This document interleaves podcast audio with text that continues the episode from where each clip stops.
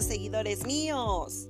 Les comparto que este podcast es mi evaluación de la unidad número 3 de la asignatura de intervención educativa con el maestro Julio César Pérez Morales.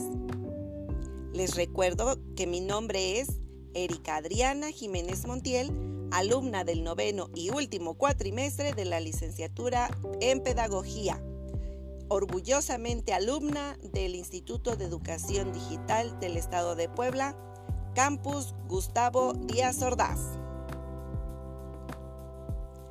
El episodio de hoy será comentar el podcast de la Universidad Modelo de Yucatán Quintana Roo, donde entrevistan a Diego Rusarin para comentar temas referentes a la Universidad Ideal publicado el 14 de septiembre del 2022. Iniciamos. A manera de introducción, me gustaría platicarles quién es Diego Rusarín. Él es un brasileño generador de contenido, con estudios de diseño industrial. Tiene la especialidad en diseño de experiencias alimenticias ha trabajado en París, Singapur y obviamente en Sao Paulo. Fue conferencista junto con su hermano, que es filósofo. Juntos empezaron a grabar sus conversaciones que les dieron la pauta para ahora generar contenido que desde mi muy particular punto de vista genera lo que debemos generar todos los docentes y que seguramente lo hacemos.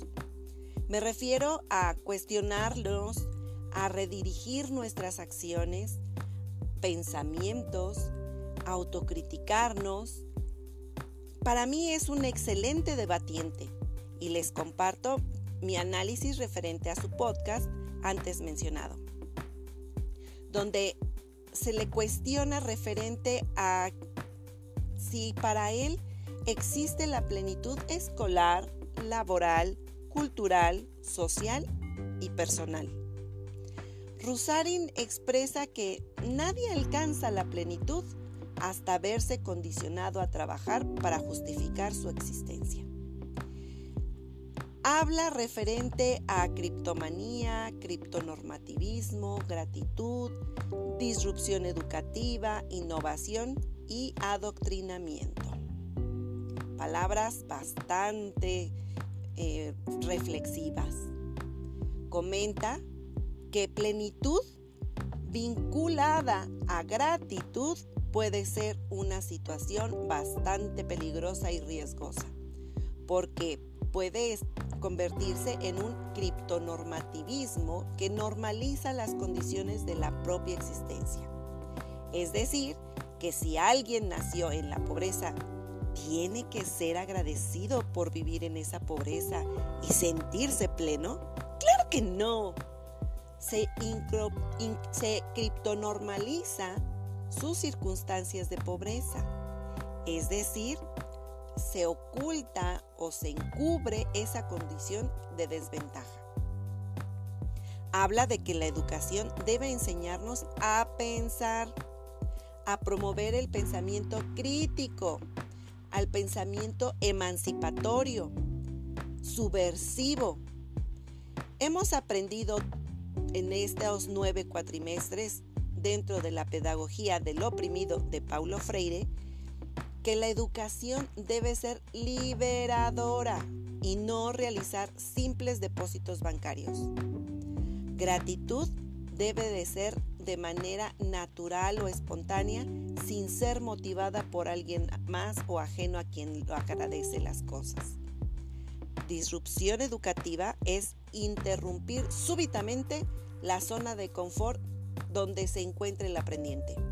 Es hacerle cuestionamientos que le generen pensar, cuestionar, explorar y comprobar si logró o no un aprendizaje real o auténtico. Es decir, lograr que alcance la metacognición en cada situación explorada. Al igual que la innovación, es realizar cosas diferentes, hacer cosas que permitan atender los diversos tipos o estilos de aprendizaje para que logren motivarse y seguir aprendiendo y no adoctrinarlos con nuestras propias creencias o ideas. Que ellos descubran por sí mismos su propio aprendizaje. Eso se logra por sí mismos de acuerdo a su propia percepción de su realidad. Eso les dará toda la certeza. Realizarán su propia acomodación de ideas que nos ha enseñado Jean Piaget para que construyan su propio crecimiento cognitivo, haciendo una alegoría referente al cerebro humano en comparación con una computadora para que el alumno o el aprendiente que recibe la información la procese en su cerebro para que ejecute las acciones de acuerdo a los comandos accionados para ejercer las órdenes recibidas. Considero que es necesario conocer la definición de plenitud y esta es el estado de cada persona o cosa que ha alcanzado su momento de máxima perfección o desarrollo. Pedagógicamente, eso sería lo ideal. Sin embargo, y al menos en mi muy particular caso, yo actualmente a esta edad siento que la he alcanzado. Pero cuando estudié o asistí en mis primeros años a la escuela, lo hice porque fue un requisito en casa en esa época no logré percibir esa plenitud. Concuerdo en que quizá es la edad la que te permite visualizarla o que ahora que estudio lo que quiero estudiar, hago lo que quiero hacer y es lo que me permite visualizar o mejor aún disfrutar plenamente mis estudios porque tengo el sueño de retomar mi vocación inicial. A consecuencia de la plenitud escolar, considero que se percibe la plenitud laboral, porque haciendo una rememoranza de mi época laboral antes de mi lesión, creo que sí logré en esas fechas en específico alcanzar mi plenitud laboral. Posteriormente, y por ende, se da mi plenitud social y personal pero esa la visualizo en este preciso momento, en estos últimos años, al voltear atrás y ver lo que he hecho, he realizado y he vivido. Realmente puedo decir que hoy me siento totalmente plena en todos los ámbitos anteriores.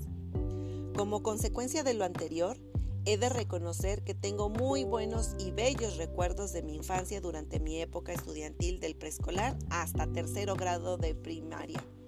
Por ende, Considero que tuve excelentes bases educativas porque me permitieron minimizar los últimos tres años de primaria que fueron bastante traumáticos, ocasionando en mí ese placer por, por ser profesor, pero más aún, y a esta altura de mi vida, concientizar la importancia de ser un docente con vocación descubro que para mí es realmente un placer el ser docente porque sin duda alguna es mi vocación.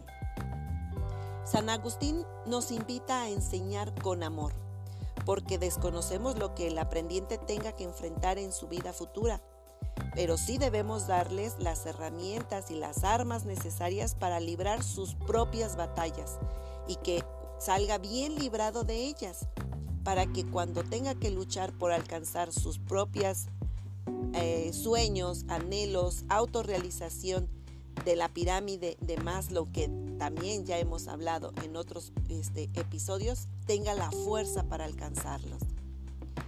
¿Somos libres? Considero que la libertad es la facultad o el derecho de elegir de manera responsable su propia forma de actuar dentro de una sociedad. Esa es la definición literal. Pero personalmente creo que la libertad es muy subjetiva. Hay quienes luchan por alcanzarla, otros se pasan la vida buscándola y otros la hacemos valer cabalmente. ¿Por qué? Pues porque depende de cada ser, de cada concepción y percepción de ese derecho básico. Conozco gente que prefiere delegar ese derecho a sus padres, a su pareja o simplemente a terceros para tener a quien reclamar o quien culpar así como justificar su comodidad, enojo o hasta victimización de su falta de valor para asumir su propia responsabilidad de ejercer su libertad. Para ellos es más cómodo culpar a otros que asumir su propia responsabilidad de autogobernanza, de autorrealización y libertad. ¿Tú qué opinas? Ay, ¿qué creen? Eso es todo por hoy. Nos escuchamos en el próximo episodio. Mm, es que esto ya me gustó. Ni modo. Nos vemos. Nos escuchamos. Hasta pronto.